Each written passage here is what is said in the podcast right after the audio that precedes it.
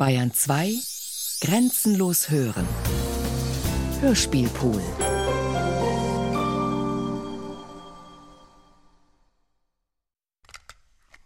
Ich habe diesen Text nicht geschrieben. Ich habe ihn diktiert. Insofern ist er mir fremd. Ich habe diesen Text nicht geschrieben. Ich habe ihn diktiert. Insofern ist er mir fremd. Thomas Harlan, Veit. Wer zehn Finger besitzt, die ihm gehorchen, wer das Glück hat, schreiben zu dürfen, der schreibt, wenn er schreibt, zumeist etwas anderes als das, was er sich zu schreiben vorgenommen hat. Hier wäre das andere die Gestalt meines Vaters, der Riese, die Eiche meiner Kindheit. Dies alles gibt es nicht mehr. Dennoch hat dies alles vielleicht einen Sinn. Dennoch sage ich in ihm vielleicht so etwas Ähnliches wie die Wahrheit.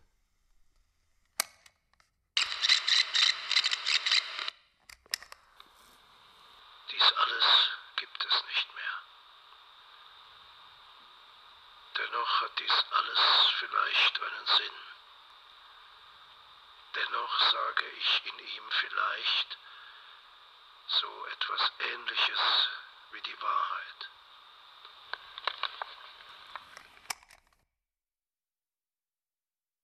Du hast nie mit mir gesprochen. Deshalb, Deshalb schreibe ich. Du hast nie mit mir gesprochen. Deshalb schreibe ich dir. Du hast immer nur zu mir gesprochen. Deshalb schreibe ich dir. Du hast nichts gesagt. Du hast nichts als die Unwahrheit gesagt. Deshalb schreibe ich dir, dass es so gut wie nichts war, weil du so gut wie nichts die Unwahrheit gesagt hast. Weil du gesagt hast, dass es ein Verbrechen war, den Film Jud süß zu machen, dass dein Erzteufel, der Minister für Volksaufklärung und Propaganda, dich gezwungen hat, dein Verbrechen zu begehen dass dein Minister gedroht hat, dich wie eine Wanze an der Wand zu zerquetschen, falls du Widerspruch einlegtest. Und weil das unwahr war, weil du deine Frau Christina über alles liebtest, mehr als jedweden Menschen auf der Welt, und sie nie gezwungen hättest, mit dir ein Verbrechen zu begehen. Deswegen schreibe ich dir, weil du ihr nie die Hauptrolle in dem Film Jud Süß übertragen hättest, es sei denn, Du hättest sie in ein Verbrechen verwickeln wollen. Deswegen schreibe ich dir, weil dich niemand zu deinem Verbrechen gezwungen hat, weil du das, was du getan hast, aus freiem Willen getan hast, weil es niemand war, der es getan hat, weil du dein Verbrechen gern begangen hast. Von dem Gehweg hoch über den Faraglioni von Capri und dem schäumenden Meer hatten die Bußschwestern deinen Leib in das Stahlbett des Krankenhäuschens an der Via Tragara geschoben und es dir unter deinem Tuch in der Abendsonne überlassen, die Segel zu streichen. Das Aufgeben des Geistes ist die schwerste aller Arbeiten. Ganz und gar erschlafft und unfähig zu atmen, zähltest du die Wellen, die in deiner Brust zusammenschlugen und unter dem Druck der Wirbel die Säule sich wie eine Rute biegen ließen – unter dem Tosen halbherziger Gebete, von denen du zu hoffen schienst, sie könnten dich erlösen. Dein Leib war weiß. Hinter den Falten der Höhle tobte noch ein Herz. Es war das zerschlissene Segel, das gegen die Leere pochte, in der das Ende auf ein Zeichen wartete, das es mit letzter Kraft unendlich werden lassen würde. Und Veit sah zum ersten Mal den schwarzen Schwan, der ihn auf seinen Schwingen in das Nordlicht tragen sollte, dem Ende der Welt, das ihn blendete. Veit hörte Sibelius. Er sprach mit den ausgewilderten Vögeln. Er beruhigte die Bußschwestern, die nicht wussten, wo der See Tuonela hingehörte. Das Ende war nicht die Endlosigkeit. Es war ihr durch die Lebensjahre verzögerter Anfang, der Auftakt, der Auftakt des wunderbar Unumkehrbaren. Veit kehrte in etwas zurück, das er nie gekannt hatte. Dort, wo der Gehweg über dem Riff in den Abgrund vorstieß, schlich der Kater der Busschwestern durch den Garten und sprang aufs Fensterbrett. Ein schwarzer Riese mit grünen Augen, Funksignalen in die weiche Welt der Nacht. Veit streichelte das dunkle Tier, solange er noch konnte. Dann versank er in Schlaf. Einen Haufen von sich übertönenden Schreckensnachrichten, ein Gewühl der Hölle, letzten Zuckungen der Eifersucht eines liebenden Machtmenschen, dem die Welt verloren ging.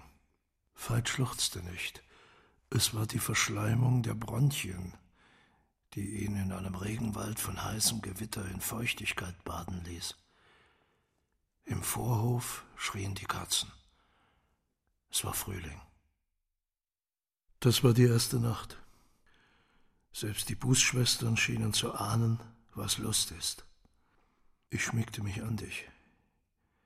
Ich hielt dich im Arm. Ich spürte, wie der Schüttelfrost dich träumen ließ, spürte das stete Aufwachen und wieder Einschlafen des Königs unterwegs in seine Grabkammer, sah kreuz und quer über dem Sterbebett das fahle Mondlicht, das jetzt schon anzeigte, dass es immer da sein würde. Du hieltest meine Hand und schienst glücklich zu sein, dass ich sie dir gegeben hatte. Deine Großzügigkeit kannte keine Grenzen, auch jetzt nicht, im Schlaf nicht. Du hattest mir meinen heiligen Krieg gegen dich verziehen. Um sechs Uhr früh kam Gott zum ersten Mal. Der sich weit öffnende, ständig an Größe zunehmende Brustkorb verweigerte sich allen Zeichen des Lebens, das sich noch unter der Hülle versteckte. Das Konzert der Katzen brach mit dem ersten Morgenlicht ab. So stark war der Husten, so schrill das Geräusch der Kehllaute, des Erzitterns der Stimmbänder, des sich mit dem Speichel mischenden Lärms, dass der Kranke zu ersticken schien. Nein, nicht zu ersticken, leicht zu werden. Die Bußschwester, die mit Kaffee kam, fand einen Halbtoten vor.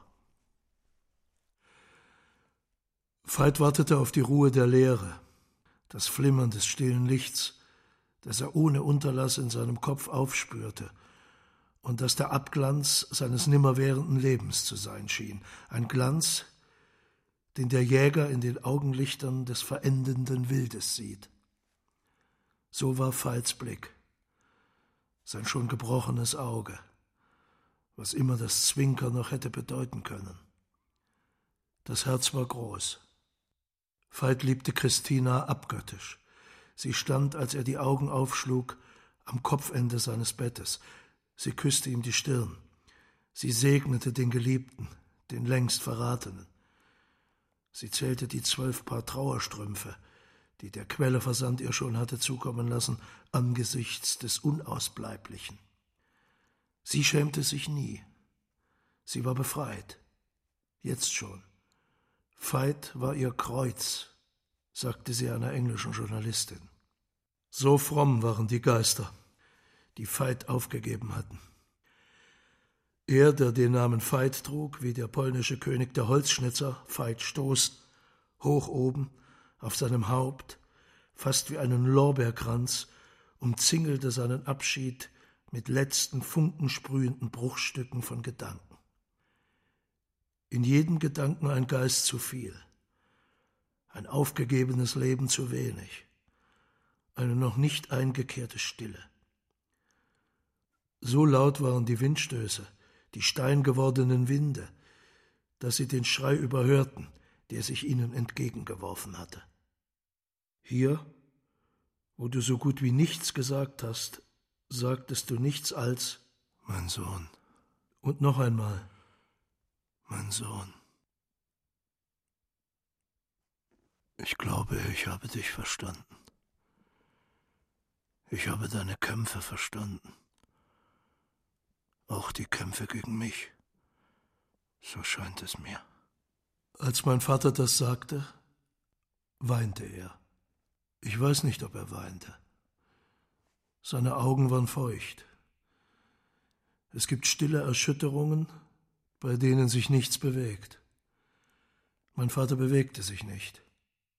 35 Jahre lang hatte er zu mir ein Verhältnis gehabt, das man zu Sachen hat, an die es sich zu gewöhnen lohnt.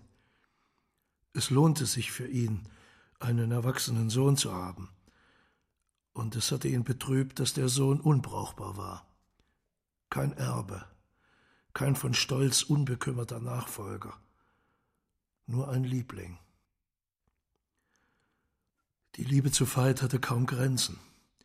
Als ich Anfang des Jahres 1946 von Berlin durch das russisch besetzte Gebiet reiste und in die britische Zone wechselte, um meinen Vater in Hamburg wiederzusehen. An seiner Tür in der Alstervilla, die er mit der Kronprinzessin und einem Stockholmer Autoreifenhändler bewohnte, klebte eine von den britischen Besatzungsbehörden mit der Aufschrift Off-Limits versehene Karte des schwedischen Roten Kreuzes. Niemand durfte sein Reich betreten. Ein britischer Offizier, dem mein Vater versehentlich öffnete, hatte durch den Türspalt mit der Peitsche nach ihm geschlagen. Hohenzollern-Prinzessin Cäcilie, war sie es wirklich? häufte Lebensmittel an, Butter und Milchpulver, Cornbeefbüchsen für die magere deutsche Gesellschaft. Der Krieg war zu Ende, die Geschäfte begannen wieder, die lebendigen Geschäfte des Tausches von Wintermänteln gegen Hundefutter. Das Glück des Zuckerempfängers, der seine Briefmarkensammlung auf die Waage geworfen hatte und sie nun verschenken musste. Karl Rohrberg, der Autoreifenhändler, reiste zwischen Schweden und dem englischen Deutschland hin und her und brachte Nachschub. Mein Vater arbeitete als Tischler. Er stellte Möbel für sich her, Wandschränke, Galerien von kunstvoll geschnitzten Bücherregalen, einen Schreibtisch aus schwerer Eiche, ein Bett für Cäcilie. Schauspielerinnen kamen zu Besuch die herrliche schwarze Maiberg, die noch nie gespielt hatte, die herrliche blauäugige Margit aus Haltingen bei Lörrach mit ihrem Bruder Harens, der Schweizer werden wollte. Der alte Ruhm holte die Kinder des Paradieses wie Mücken ans Licht. Veit küsste sie allein durch seine Aufmerksamkeit. Er schmeichelte ihrer Jugend. Er ließ sie vorsprechen, auch wenn ihnen das Zeug dazu fehlte. Die erste Anklage kam öffentlich bei einem Theaterbesuch. Die Intendantin der Hamburger Kammerspiele habe gefordert, so hieß es, Veit Harlan und seine Frau Christina sollten den Saal verlassen. Auf den Verbrecher von Jud Süß war zum ersten Mal mit einem Finger gezeigt worden. Jetzt rollte der Donner mitten in das noch stille Haus des schwedischen Roten Kreuzes.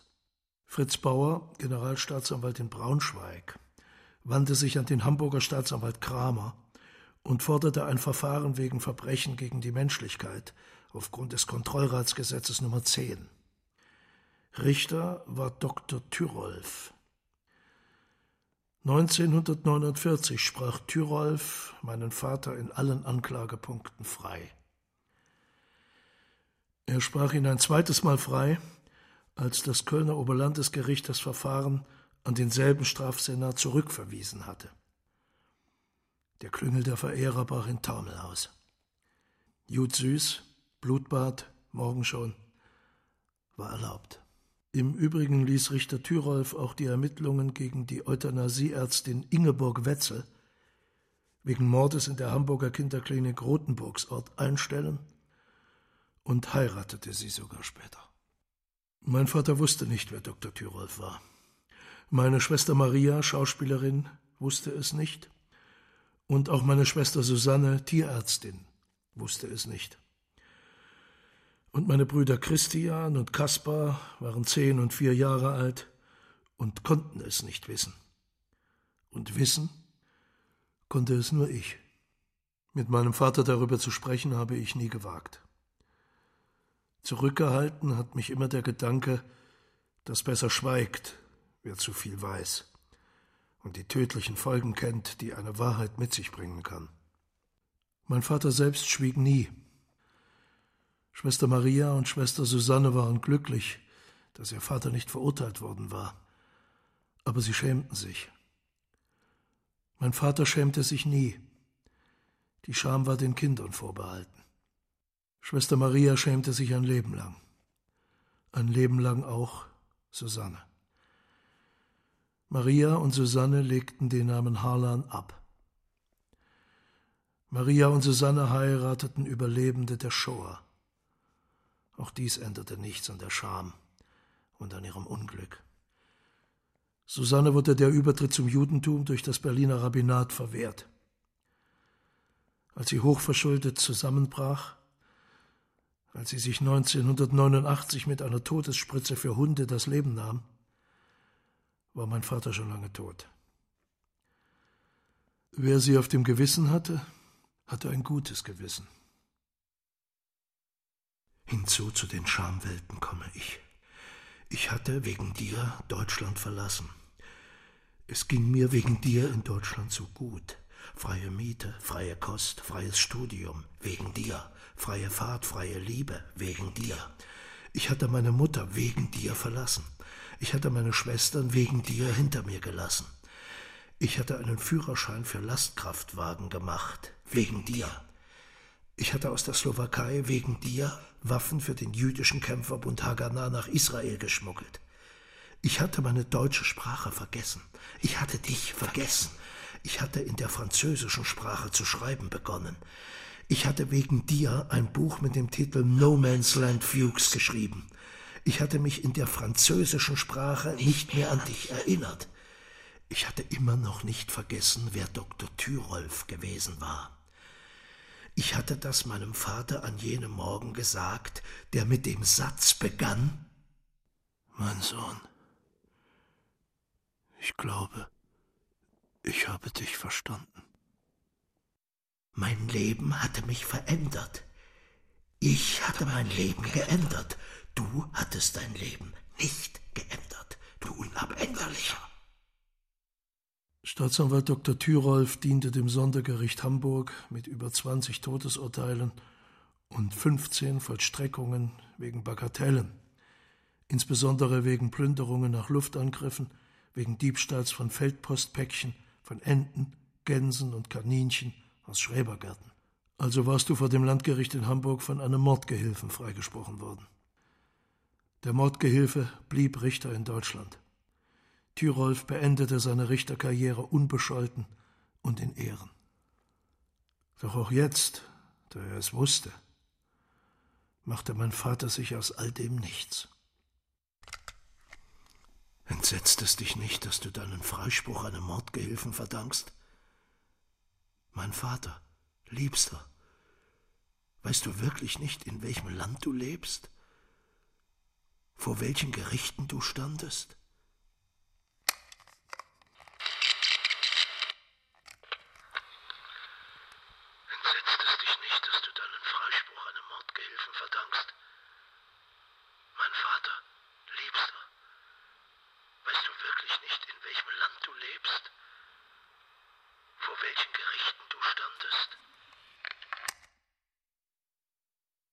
Nach dem Freispruch gingst du zurück zum Film.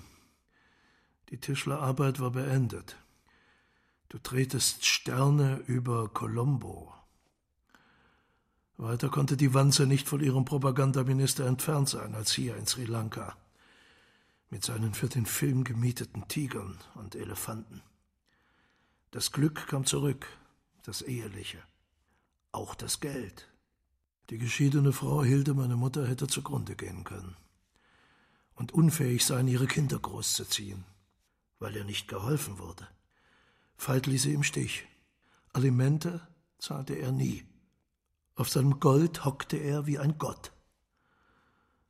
Als er krank wurde, übersiedelte er von Bayern nach Italien. Hier hörte seine Geschichte auf. Vergeblich versuchte er sie nachzuerzählen. Es haperte mit den Wahrheiten, jenen Wahrheiten von damals, die er nicht aufgeben mochte und die der Wahrhaftigkeit im Weg standen. Sein Vaterland war zu ihm zurückgekehrt. Ihn störte daran nichts. Er ließ es auf sich zukommen, ließ sich erneut umarmen. Er pflegte sein Andenken und nannte es heilig. Heilig waren auch, unschuldig, die Kriegsverurteilten, die aus Russland zurückkamen. Nun danket alle Gott. Die Mörder aus der Union der Sowjetrepubliken, die KZ-Schergen, die Buchenwalder, die Sachsenhausener, die Gestapo-Beamten aus den weißrussischen Kommandozentralen, die Blutrünstigen, die sich in Friedland um Adenauer scharten, der sie mit offenen Armen in der Heimat empfing. Mein Vater empfand Glücksgefühle, Wallungen des auffahrenden Herzens, die ihn entzückten. Scheue Glut, mit der er, der Unschuldigste, der Üblen der verfluchten Zeit den Rücken kehrte. Obwohl er als, so sagte er, Regisseur die Zeit bedauerte, in der die Filmkunst hochgehalten worden war, so wie sie danach unter Donner versank. Er klagte über das Läppische der neuen Drehbücher, die billigen Sehnsüchte der Produzenten, den Kitsch, zu dessen Erfindung er sich nun genauso gern und ungern wie er dem hergab, um so den unversehrten Deutschen zu gefallen, wie auch den eingesessenen Schuften. Noch tobte das Herz, noch erlosch nicht das Wetterleuchten in seiner Stirn. Noch war es für das Ende der Geschichte zu früh. Er kostete es aus. Er nahm hin, was in ihm schwamm, sich kaum rühren konnte, in Blitzlichtern in Erscheinung trat, liebliche Bilder einer Landschaft ausmalte, deren Wunden verheilt waren und die auf jenes Glücksgefühl geeicht zu sein schienen, das ihn noch strahlend umbrachte. Mein Sohn, es kann sein, dass ich dich verstanden habe. Es kann sein, dass ich dich verstanden habe. Und auch deine Kämpfe gegen mich. Es kann sein. Als Veit nun über all dies sprach, fast stumm, mit kleinen, kurzen Worten, verstört, durch gewundene, verschnörkelt aus ihm dringende Sätze, hatte er feuchte Augen. Wer seine Hülle ansah, das klägliche Körperchen, das in seinem Bett hauste und sich streckte, soweit es ging, der spürte das heimliche Glück, das ihm die Aussicht auf das nahe Ende verschaffte. Ein Glück, das er schon einmal gekannt hatte, als die Krankheit ihn zum ersten Mal erreichte. Kaum wahrnehmbar für ihn war dieses Glück zersplittert, bestand aus Teilchen, die sich nicht mehr zusammensetzen ließen, Goldfetzen, Feuerringen, durch die ein Tiger sprang, der das alles nicht mehr erkannte. Das Glück war nur noch ein Auswurf der Verwirrung, der vielfachen Unmöglichkeit, seinen Sohn zu verstehen und zu lieben. Was von ihm noch geblieben war, eine Vorstellungskraft ohne Vorstellung, ein Zusammenbruch unter den Stößen des schwächlichen Herzmuskels, lag nun in der Sonne und deutete jeden Strahl als eine Zurechtweisung derer, die ihn schon für gestorben hielten. Seine Frau probierte Strümpfe und Kleider. Vor dem Spiegel von Genuta Huber, bei der sie wohnte, stand sie in Schwarz, stolz und schon Witwe. Ihre Küsse waren seicht, kaum brauchbares Zeug für den Riesen, der nach ihr schmachtete. Auch sie schienen nichts als unwahr zu sein. Erinnerungen an einstmals wahrhaftige Umarmungen, an die unbekümmertste aller Liebesbezeugungen, zu denen Christina fähig gewesen war. Sie stand auf zehn Spitzen am Sprungfenster der Katzen über den Faraglioni, den Monumentalfelsen vor der kapresischen Küste, die von Weltreisenden bald darauf zu ihrem Himmelreich erklärt werden sollten. Schmierendarsteller und Damenpublikum des deutschen Großbürgertums saßen in den Cafés auf der Piazzetta, als der Atem meines Vaters zum zweiten Mal stockte. Ein Arzt half dem Atem mit Morphium zurück auf die Sprünge. Eine Bußschwester verjagte den schwarzen Kater. Christina fütterte ihren Riesen. Ein Priester bot die letzte Ölung an. Veit wollte von ihm nichts wissen. Über dem Spital kreiste ein Fesselballon mit der Aufschrift Goodyear, ausgerechnet jener Marke, mit der sich Karl Rohrberg in Hamburg seine unendliche Speisekammer erworben hatte. Der Sohn, den sein Vater vielleicht verstanden hatte, verstand vielleicht, dass der Vater im Frieden seine Erlösung suchte. Erlösung war das Stichwort, das die Gedankensplitter anzog wie ein Magnet, damit sie sich zu einer Gewissheit sammelten, mit der man in Ruhe versinken konnte. Veit versank, stufenweise, hinein, kam manchmal zurück, zurück an die Oberfläche, sank wieder in die Nacht. Er bebte, obgleich sein Körper dies nicht anzeigte, er noch warm war. Er war gerührt, tauchte für Sekunden ins Dunkle, lebte, lebte wieder auf, umgeben von Lichtstrahlen, die er selbst aussendete, um besser zu ruhen, besser sich in die Stille zu wickeln, die wie ein Segeltuch um ihn geschlungen war, das er gestrichen hatte. Mein Sohn. Auf dem Sterbebett von Capri hatte mein Vater verstanden, dass ich verstanden hatte, er könne seine Schuld nicht tilgen, die ihm fremde Schuld, die so groß war, dass er sie unter der ganzen Welt hätte aufteilen müssen, stückweise, unschuldsweise, aus kleinsten und allerkleinsten Schuldigkeiten bestehend, die nie ausreichen würden, ein vollständiges Bild des Unheils wiederzugeben, das ihn erfasst hatte. Ach, mein Sohn, weißt du, in welchem Land du gelebt hast? In welchen Trümmern? fragte ich noch einmal meinen Vater und er wusste es nicht. Und ich erzählte, aber er wollte es nicht hören. Er wollte nicht, dass ihm nach so vielen Jahren alte Geschichten, wie er das nannte, die Sinne verwirrten und das Land in das Elend zurückfallen ließen, aus dem es auferstanden war. Mein Vater wollte das alles nicht wissen. Mein Vater zweifelte am Wahrheitsgehalt der historischen Dokumente. Mein Vater verzweifelte an allem, was Deutschland in die Schuld zurücktrieb, die auch er nicht haben wollte, nicht in Betracht ziehen, wenn ich ihn fragte, ob er wisse, in welchem Land er gelebt habe. Er hatte in einem glücklichen Land gelebt. Das Land war glücklicher als seine Seele. Sein von Glassplittern durchsetztes Schweißtuch, mit dem er sich das Herz abwischte und die Gedanken, die aus ihm sprudelten. Gedankenfetzen, die, ohne Zusammenhang, ihn mit einer Schicht Angst abzudecken, ihn in ein Verlies zu locken drohten. Die Gruft, in der sich Veit hatte begraben lassen, lag tief unter dem Mond. Dort, wo der Schimmer der Krater, die Brennweite des schwarzen Lichts ihm nichts mehr anhaben konnte. Aber er sagte nichts als die Wahrheit, als er sagte, Mein Sohn, es kann sein, dass ich dich verstehe auch in deinen Kämpfen gegen mich. Ich wohnte in Paris, als dein Prozess zu Ende ging.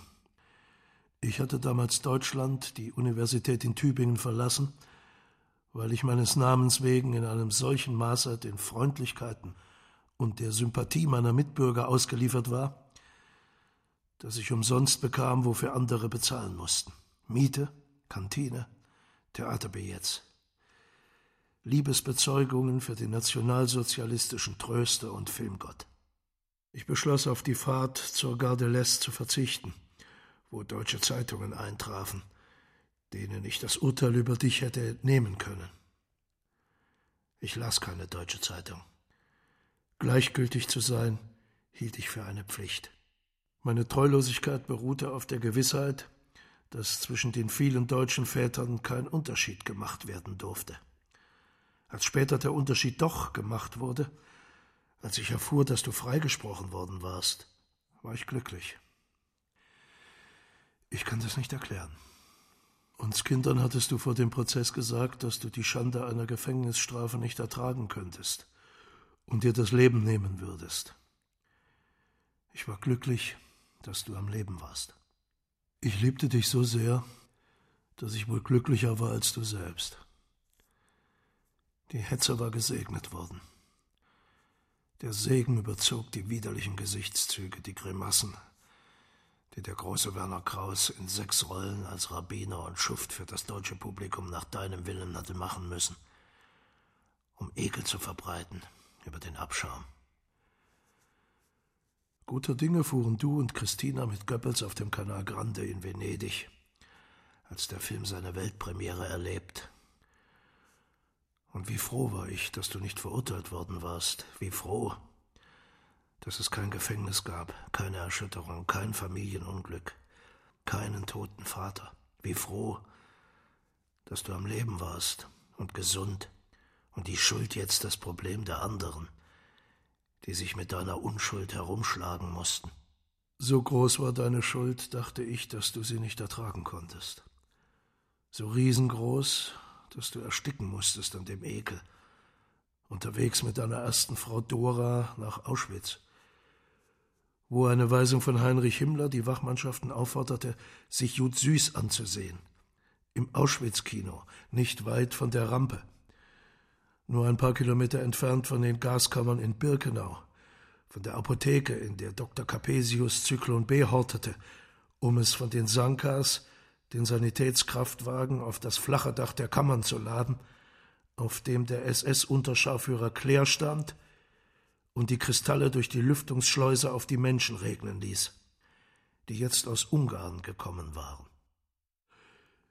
Veit ließ Dora fahren. Er hatte sie losgelassen. Er hatte sie nie gekannt. Er hatte meine Mutter über sie gelegt. Er hatte sie mit Christina zugedeckt. Er hatte die Wärme der Vernunft in das Abbild der ehemals Geliebten treten lassen und sich besonnen, seinen Fehltritt in die jüdische Welt vergessen zu machen. Er war gutgläubig und schuldlos. Jetzt vergaß er sich selbst. Seine hundertfache Unschuld war noch immer keine Schuld. Seine hundertfache Schuld war noch immer nichts als die Unschuld der anderen. Die unerträgliche Grimasse der Mörder, die ihn vor ihren Karren gespannt hatten, um ihn himmelwärts fahren zu lassen. Veit fuhr mit Dora. In Gedanken fuhr er nirgends hin, nur in seinen unendlichen Kummer. In Gedanken kümmerte ihn nur seine Seele. In Gedanken war seine Seele ein unauslöschliches Licht in der Finsternis der heldischen deutschen Nachkriegsjahre. Liebster Vater, dass Dora nicht meine Mutter wurde, verdanke ich nicht meiner Mutter Hilde. Ich verdanke es dir. Du hast es niemandem zu verdanken. Du, Vater, hast drei Kinder gezeugt mit strohblondem Haar und Zöpfen und Locken, wie es sie Deutscher nicht gab. Wir haben uns dir zu verdanken. Wir waren froh, wenn du Arbeit hattest und eine gute Gesundheit. Meine Nichte Jessica, die dich, Vater, umarmt, sagt, du hast 1940 in Prag Jud Süß gedreht. Ein Jahr später wurde mein anderer Großvater in Minsk erschossen. Ein Großvater erdrückt den anderen. Du weißt davon nichts. Nichts als die Unwahrheit, dass davon nichts zu wissen sei. Was tun? Sprechen. In diesen letzten Lebensstunden sprechen. In die Wunden greifen. Schmerz zufügen. Schmerz durch die ungehemmte Anklage durch die Abbitte für das nie enden wollende Anklagen, ohne welches ich keinen Tag verbringen kann, an dem ich in der Welt stehe?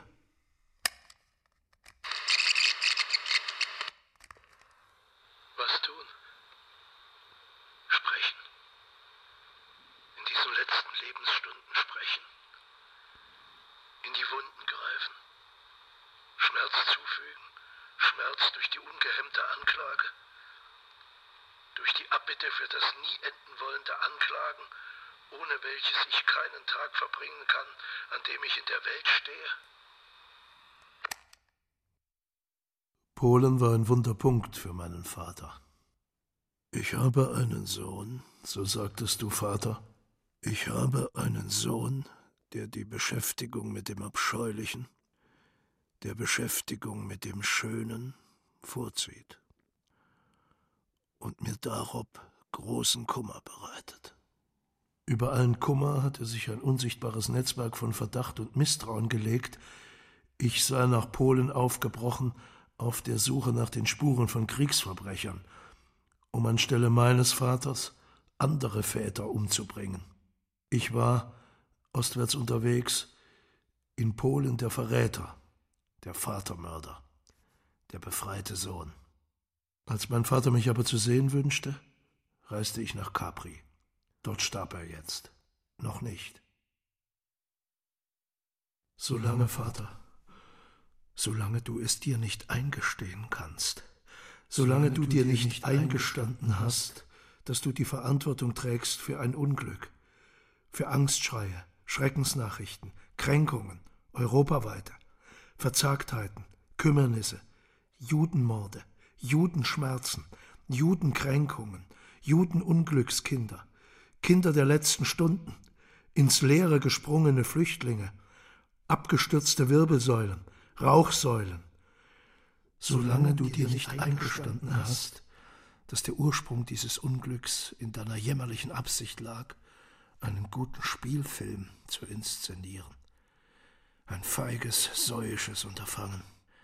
Dass du gut sein wolltest in deinem Beruf, dass du für Ruhm, für Glücksgefühle dein Selbstbildnis hergegeben hast, aufzuspießen dafür die Geschwächten, die Gehetzten, die Kristallnächtlichen, die Kristalltäglichen, die Unerhörten, die Angespienen, solange du das nicht wahrhaben willst, solange habe ich es wahr, verantworte ich das Unheil, ich die Angstschreie, ich den Schmerz, die Kränkungen, die Fememorde, die Abgestorbenen, Elenden, Schwächlichen, aus den Städten herbeigeschafften, in die Kammern gestoßenen, ihrer Zähne beraubten, Menschen, die das, was einstmals deine Kunst war, als mittelmäßige, als Schund ertragen mussten, als Komödie auf Kosten des Kunstwerks, als den hinreißend schlechten Geschmack der Verballhornung einer Tragödie, als gutes Handwerk eines Schweins, und auch dann, wenn es nichts dergleichen gewesen sein sollte, wenn Jud Süß nur ein Versuch war, das Land auf seine Morde einzustimmen, auf die Zukunft einer hündischen Nation, auf den Untergang in der Stille Polens, auf die Vernichtung. Auch wenn all dies nicht gewesen sein sollte, wenn dein Film nur ein unseliges Objekt der Verstümmelung von Geschichte war, wenn er nichts anderes war als ungenügend, wenn er so war, wie Alexander Kluge ihn nennt, ein Nichts, wirkungslos, harmlos, Geplapper. Auch dann will ich es wahrhaben, mir eingestehen, dass ich deine Schuld trage oder auch deine Unschuld, dass dies alles zu viel war für dich, dass es gar nicht so viel Schuld geben kann, wie du auf dich geladen hast, ohne zu wissen, was es war, oder weil du es wusstest. Auch dann will ich es wahrhaben und übernehmen, was du noch nicht zu tragen aushalten kannst.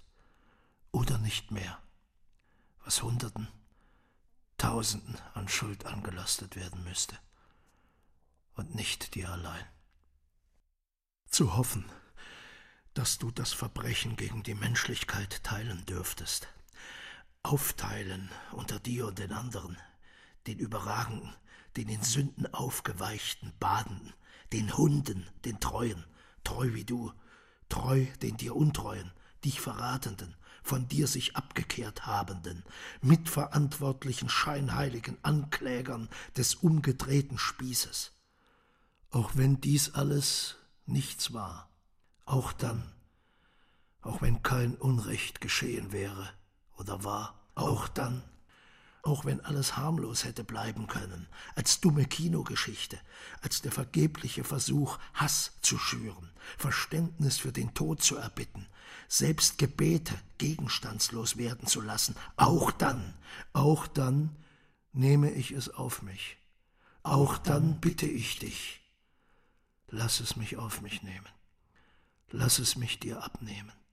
Lass mich das Gewicht verringern, die Not, das unerträgliche Ausmaß, den süßen, so liebenswerten Wunsch, es leichter zu haben, des Ablebens froh zu werden, des Todes, befreit, versöhnt auf dem Weg in den Untergrund, in die Nacht der langen Messer, in die Schlacht um dein Glück, um die Zunft der dir ähnlichen Gemüter, um das Stöhnen deiner noch immer schmerzbeladenen Stimme mit den Kehllauten des Versagens, auch wenn es so war, will ich dich wahrhaben, dich tragen wie die Trauer über die Unbrauchbarkeit deiner Vergehen, auch wenn es so war. Hier bin ich. Nimm, Vater, nimm mich an.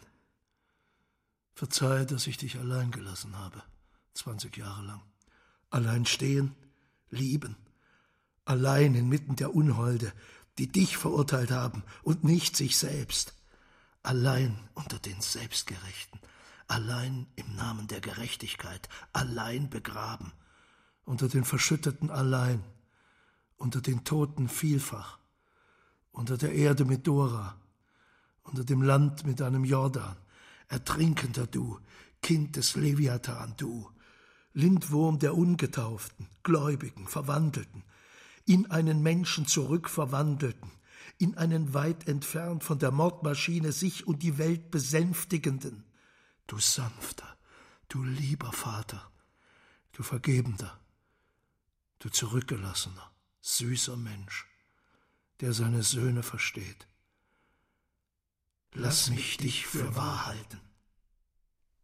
Veit sprach so, als hätte Kunst mit der Zeit nichts zu tun als könnte sie von keinem Regime verbogen werden oder missbraucht, als sei sie ewig. Das sagte er oft. Auch Jud Süß war, wenn Veit nicht gerade ungehört schluchzte, so etwas wie ewig.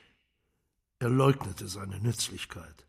Vielleicht half ihm die Abwesenheit seiner Schuld beim Abendmahl, zu dem er sich an den Refektoriumstisch der Santa Maria del Anima setzte nachdem Pius XII. ihn in einer Privataudienz empfangen und gesegnet hatte. Veit glaubte an Gott. Er beschwor das, wenn er Goethe las oder die Partituren Beethovens.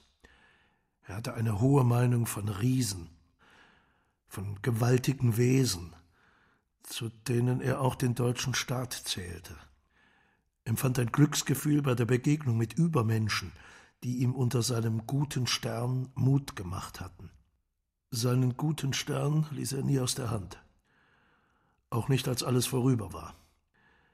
Er leuchtete noch im Sterbebett in seinen halbgebrochenen Augen, die er dem Licht zuliebe, dem Äußersten, zukniff, sobald die Abendsonne über ihn herfiel. Bußschwester Rita öffnete groß das Fenster und zog die Jalousien hoch.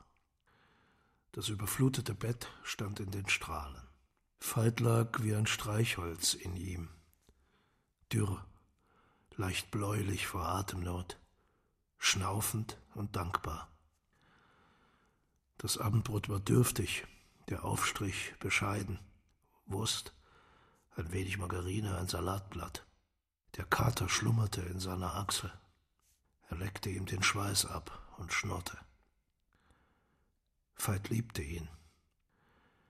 Er streichelte ihn öfter als Christinas Hand. Er war sein Tier, sein Glückstier. Dann, als der Tag sich neigte, das Licht gelöscht wurde, begann wieder das Gespräch mit dem schwarzen Schwan und seinen Veit geliehenen Schwingen. Der Schwan von Tuonela ließ Veit nie mehr los. Er trug ihn Nacht für Nacht über die Wasser in den ewigen Norden, dorthin, wo er bald zu ruhen gedachte. Veit erreichte den Polarkreis, so schien es, als er die Kälte beschrieb, die in seinen Leib drang, von dem er annahm, es fehle ihm an Durchblutung, der Kreislauf höre auf, ihm die Körperwärme zurückzuerstatten. Die Füße waren eiskalt, auch die Fingerspitzen. Noch hielt der Körper aus, dass er sie bewegte, in der Luft auf und abschwang, die Hände zu Fäusten ballte, die Finger knetete, ohne Gefühl, ohne Tastsinn und schon untergegangen im Eiswasser. Das war am dritten Tag vor dem Ende. Eine kurze Rückkehr noch einmal in der Nacht, bevor morgens die Glocken läuteten. Noch einmal kehrten die Geister zurück und die Süßigkeit der Zuneigung zu sich selbst, der Abraum der explodierten Sternbilder, in denen sich sein Gemüt verfangen hatte, Veit strahlte. Er genoss das Erwachen. Er war erstaunt, dass es geschah, dann überaus glücklich, zufrieden dass das Licht es gut mit ihm meinte. Die Witwe kam und mit ihr die Trauer, die sie schon jetzt, um die Zukunft zu verbergen, unter einer Wolljacke trug. Veit sah davon nichts. Er spürte den Kuss, streichelte ihre Hände, sagte, es gehe ihm gut, begann zu husten, dann an einem Hustenanfall zu würgen, dann Blut zu spucken, dann Wasser zu sich zu nehmen, kalten Tee, Gebäck, Kekse aus Genutas Küche, dann schlief er ein. Der Abend kam. Brühe und Genutas Kekse, ein wenig Brot, Tee auf zu trockenen Lippen. Ein Postbote, der Telegramme brachte. Glückwünsche zur Genesung. Der Tod, den Veit sah, war ein großes, von Lichtern umgebenes Loch und leicht und schön. Er ging ihn nichts an. Er lief auf ihn zu und an ihm vorbei, als gehörte er zu jener Landschaft, in der Veit sich nach den Höhlen sehnte, die es auf Capri gab und von denen er gehört hatte. Höhlen gab es auf Capri nicht. Es gab nur Veit und sein Loch, schöner als jedes andere Loch, das er sich vorstellen konnte. Er stellte sich nichts vor. Er stellte sich vor sich selbst und sah sich sich allein, im Fluge mit dem Schwan, dem Geliebten und seinen See, sein unendliches Wasser, seinen strahlenden Norden, bald unter der Eiskruste. Um Mitternacht sank Veit in Schlaf, einen sehr leichten Schlaf, aus dem er immer wieder Atemzug um Atemzug erwachte. Die Hustenanfälle, die folgten, waren unerträglich für mich, schrill, so hell, dass das Zimmer bebte, so fürchterlich anzuhören, dass ich selbst zu schreien begann, als ich es nicht mehr aushielt. Veit hielt es aus. Sein ganzer, hagerer Leib erzitterte unter den Hustenschlägen, der Wucht des Herzens, das sie noch immer zustande kommen ließ, die Wucht der Schwingen, bevor er in die Tiefe stürzte. Jetzt erwachte er nicht mehr. Alles, was ihm blieb, war sein Flüstern über den Schwan, der den Kreis zog, aus dem er nicht mehr ausbrechen konnte. Veit ließ sich umzingeln von schwarzen Schleifen, von der himmlischen Schwerkraft des letzten Kreises, der sich fester noch als zuvor um ihn legte und ihn erdrückte. Es war ohne Schmerzen, nur still. Das Keuchen, der Husten hatte aufgehört. Die Seele lag am Rand ihrer selbst, tonlos, schon in der Ruhe. Wer das Ende nicht erlebt hat, kennt den Anfang nicht. Wer das Ende nicht erlebt hat, kennt den Anfang nicht. Sage, Vater, sage nicht, es könne niemand die Verantwortung für die Taten eines Dritten übernehmen. Es kann. Sage, Vater, sage nicht, es könne niemand die Verantwortung für die Taten eines Dritten übernehmen, der selbst keine Verantwortung für seine Taten zu haben meint. Es kann. Wenn du deine Verantwortung nicht trägst, gestehe ich sie mir ein. Ich übernehme sie an deiner Stadt, auch wenn du nicht willst wenn du dich sträubst. Vater, sträube dich nicht. Lass mich die Verantwortung für dich übernehmen, auch dann, wenn du keine Verantwortung hast, wenn du nichts hast als das, was du dein gutes Gewissen nennst. Lass mich an deinem Gewissen, deinem Guten, zweifeln. Lass, Lass mich dein gutes Gewissen übernehmen. Lass es mich in meine Hände legen, lass es mich verwahren, in die Nachbarschaft meines schlechten Gewissens ziehen, lass es Zug um Zug auf mich zukommen, lass dich gehen, geh auf mich zu. Geh fort aus deiner Unwahrheit, in der du dich verschanzt hast. Geh aus der Unwahrheit fort in die Wahrheit, die du kennst. Geh auf die Wahrheit zu, um die ich dich bitte auf dein Einverständnis zu und dass ich dich bitte, auf die Verantwortung zu, die ich habe, dich um deine Wahrheit zu bitten, dich Zug um Zug in die Sanftmut deines Einverständnisses zu locken, in die Erkenntnis, dass du schuldlos die Verantwortung hattest zum Abtragen einer Schuld, von der du sagst, dass sie nicht die deine sei. Sage es nicht, Vater. Sage es nicht zu oft, es würde sonst wahr werden. Sage nicht, Vater, ich könne nicht deine Schuld oder das, was sie gewesen ist, übernehmen, als sei sie die meine. Ich kann. Jahrelang hast du gelitten unter Gewichten, die zu schwer waren für einen Menschen allein. Du warst ein Mensch allein.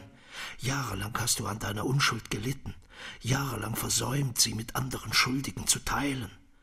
Teile mit mir, was du nicht aushalten kannst, das Übermaß, die allzu große Fülle, das Übergewicht, die allzu große Schwere, die leichte Schwere der Verantwortungslosigkeit, die glückliche Leichtigkeit des inneren Friedens. Sage nicht, du habest Frieden gemacht. Mache, Vater, mache keinen Frieden mit dir. Mach mit mir, was immer du willst. Mach mit mir, was ich will, damit der Frieden in dich zurückkehrt, der Frieden, den du mit dir nicht geschlossen hast, die Verantwortung, die ein anderer an deiner Stelle gehabt haben soll, die Verantwortung eines Ministers für deine Tat, die Verantwortung deines Erzfeindes für die Tat, die du begangen hast, ohne für sie verantwortlich zu sein, die Verantwortung für andere. Verzeih, dass ich dich vergessen habe, dass ich dir meine Treue entzog und meine Sohnesliebe, dass ich an dir entlang ging, als wärest du eine Landschaft, ein Abgrund, als hätte ich verhüten wollen, in ihn zu stürzen, in dir umzukommen. Ich bin in dir umgekommen. Ich habe verhütet, gerettet zu werden. Ich wurde nicht gerettet. Ich habe dich getragen wie eine Verantwortung. Ich will dich tragen. Ich will dich bis ans Ende der Jahre tragen wie eine Schuld. Die Jahre haben kein Ende. Sie sind so endlos wie die Sünde, die über uns gekommen ist und auf uns zu, auf allen Schleichwegen der Menschen und geradeaus, rettungslos, in die Zeit ohne Ende verstrickt. Lass es mich tun, unter Anflehung aller deiner guten Sinne und deines Willens und deiner Sehnsucht nach Frieden und nach einem Urteil, das an dir vorübergehen wird. Vater, du Geliebter, Verstockter, höre doch! Ich habe deinen Film gemacht. Ich habe einen schrecklichen Film gemacht. Ich habe Juzys gemacht. Ich habe das Scheusal Werner Kraus erfunden. Ich habe sechsmal das Scheusal erfunden. Ich habe die Männer von Lublin erstickt. Ich habe die Frau von Lublin erstickt. Ich habe sie alle erstickt. Lass sie mich alle ersticken. Ich bitte dich. Ich habe Dora fahren lassen. Ich habe dich geliebt. Lass mich dein Sohn sein, dein Ältester. Lass mich dein Sohn.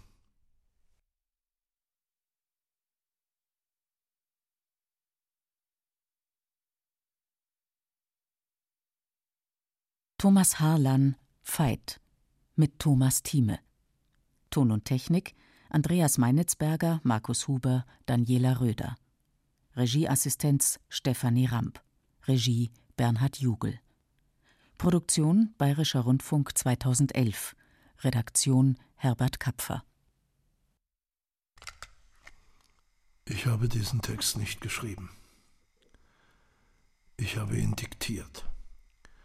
Insofern ist er mir fremd.